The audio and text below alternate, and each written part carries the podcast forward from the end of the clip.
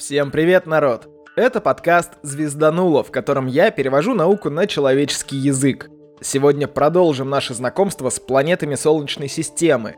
В прошлом выпуске мы гуляли по планетам земной группы до пояса астероидов, а сегодня я хотел, конечно, рассказать про газовых гигантов, пояс Койпера, ну и, может быть, зацепить облако Оорта. Но когда начал писать выпуск, понял, что придется его делить. Очень много информации, а к получасовым выпускам я пока морально не готов. Так что сегодня расскажу про последние две из пяти планет, видимых невооруженным глазом. Начинать будем с Юпитера.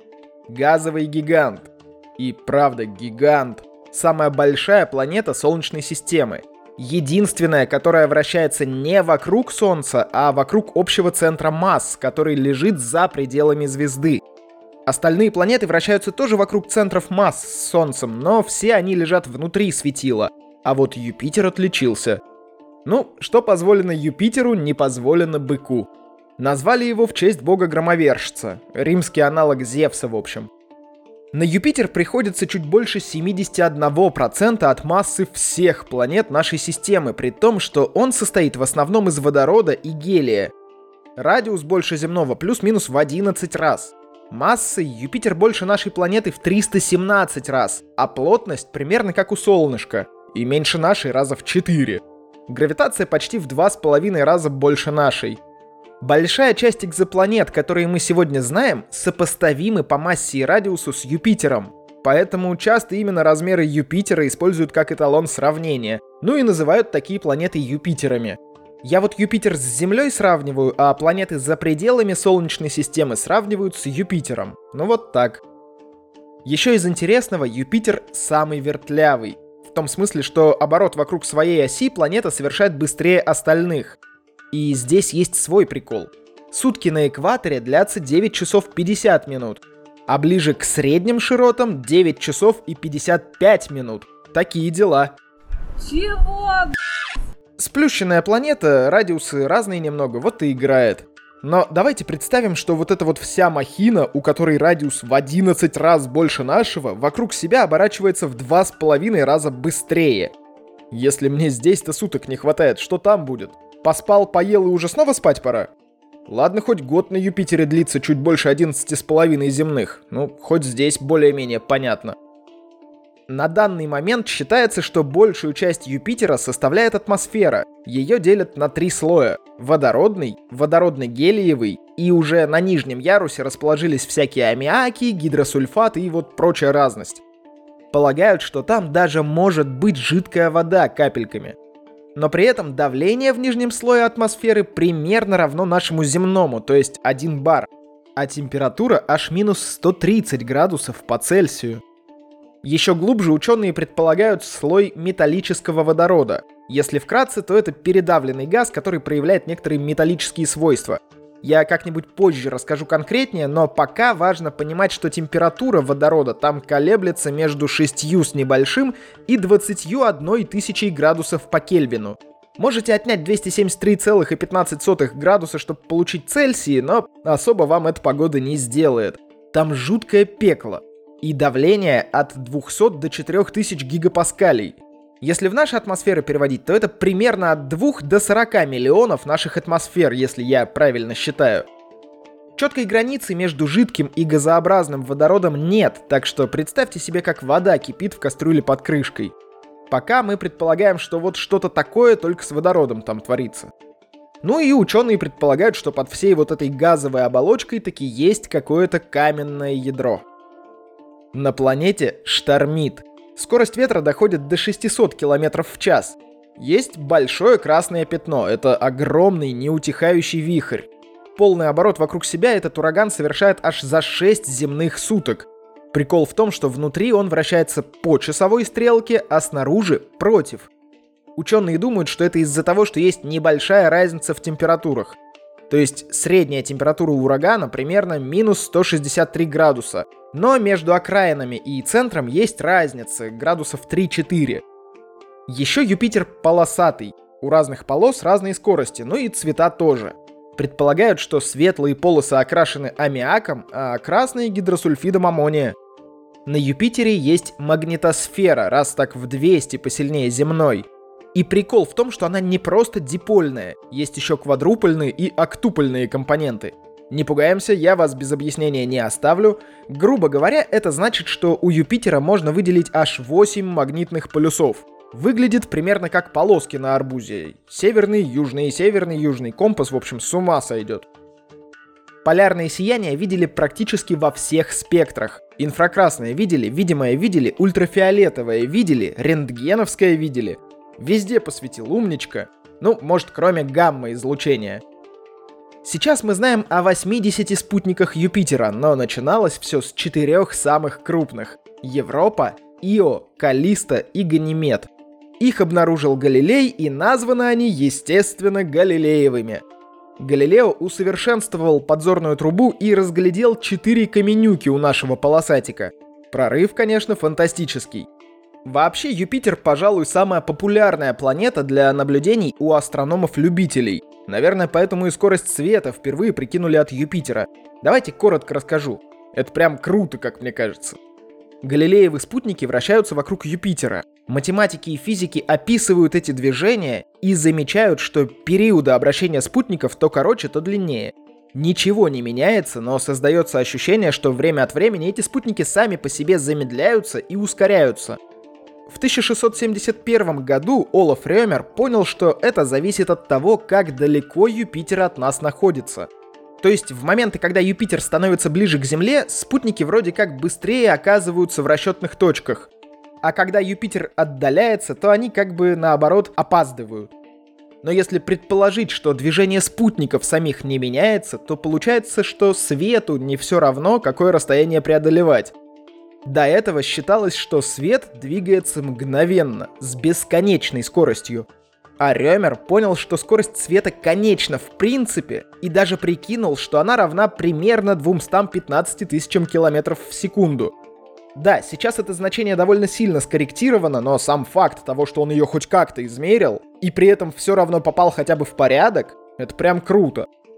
Еще среди спутников Юпитера есть такие, которые вертятся в обратную от всех сторону. То есть все условно по часовой хороводят вокруг планеты, а эти против. Недолго думая, ученые решили, что имена таких спутников будут заканчиваться на букву Е. Все довольно просто. Ну и напоследок. Есть мнение, что если бы вещества было раз в 75 больше, то вместо планеты Юпитер стал бы каким-нибудь коричневым карликом, то есть уже звездой. А если бы вещества было раза в 4 больше, то силы гравитации сжали бы Юпитер до меньших размеров. А если бы у бабушки были... э, в общем, ладно. У меня не все выпуски такие длинные, как я тут про Юпитер размахнулся. Давайте к Сатурну переходить. Окольцованный гигант.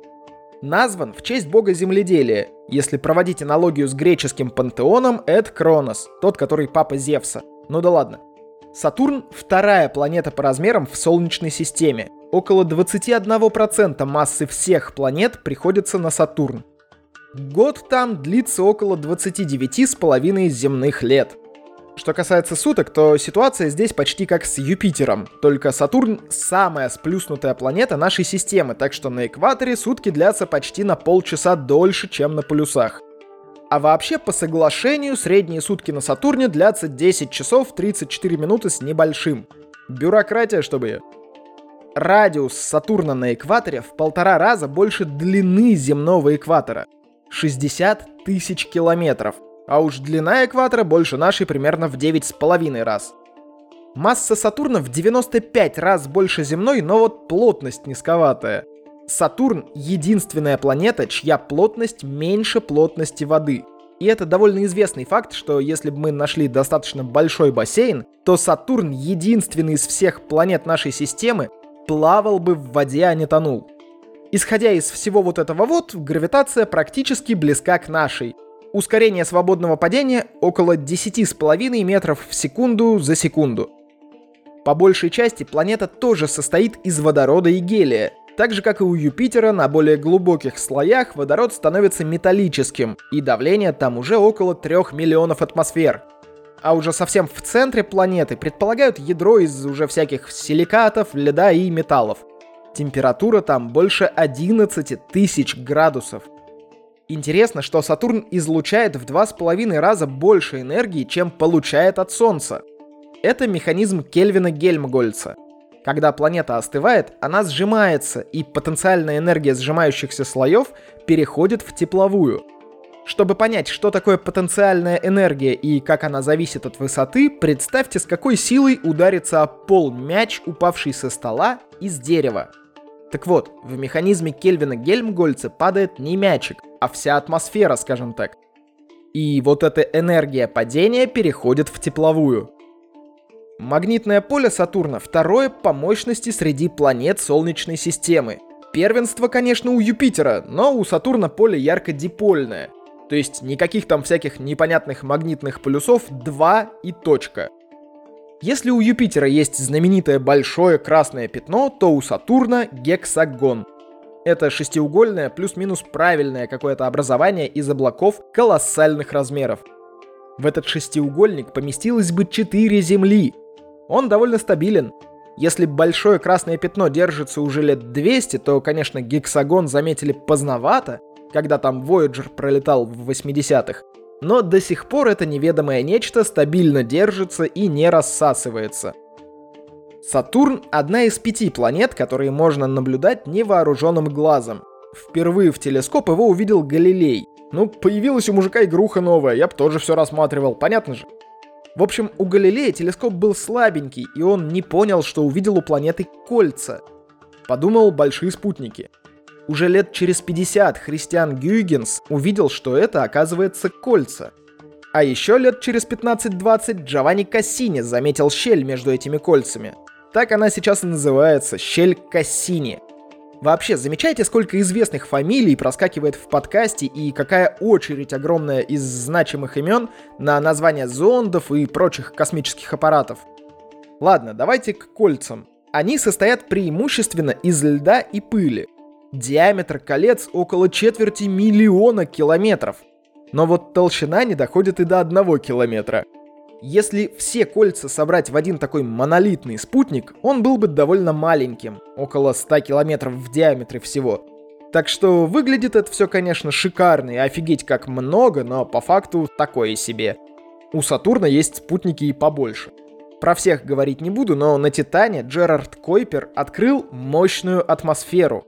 С тех пор это пока единственный спутник в Солнечной системе с атмосферой – так мало того, кроме Земли, это единственное место, где есть жидкость на поверхности.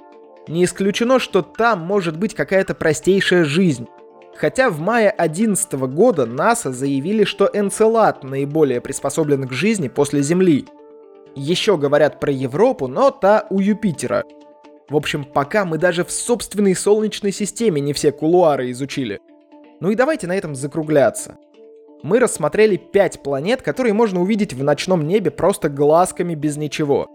Да, я в курсе, что есть еще Уран, который тоже периодически можно увидеть, но он настолько тусклый, что его видимая звездная величина очень близка к пределам человеческого зрения.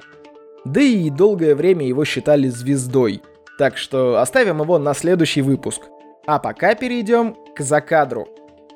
На этой неделе мне написал Сергей Луценко. Он был одним из первых подписчиков на Патреоне, но сейчас решил поменять формат поддержки, раз уж с Патреона я сейчас не могу ничего вывести. Так что Сергей скинул мне прямо на карту сумму сразу за год. Спасибо огромное. У меня нет никаких гарантий, что подкаст продлится еще год, но ваша вера увеличивает такую вероятность. И да, я вообще не хочу заканчивать подкаст, если что, не пугайтесь. Пока для меня наука еще совсем не заканчивается. Кстати, об этом. Я задумался о том, чтобы начать какое-то, скажем так, классическое образование по нашей теме. Если вдруг у кого-то есть ненужные книги по теоретической физике, космологии, математике разного рода, кроме школьной, что логично, и вы готовы ими поделиться, напишите, пожалуйста, в личку. Еще кое-что. Я знаю, что подкаст слушают разные люди, и вставки до сих пор штука неоднозначная. Но сегодняшнюю на правах победителя в звезданутой лотерее попросил воткнуть Егор Салтынский. Так что, Егор, мы в расчете. Ну и остальное, как обычно, донаты, подписка на Бусти, отзывы, лайки, гуглоформа, ссылки на все-все-все будут в описании. С вами был Роман Юдаев. Услышимся в следующем выпуске.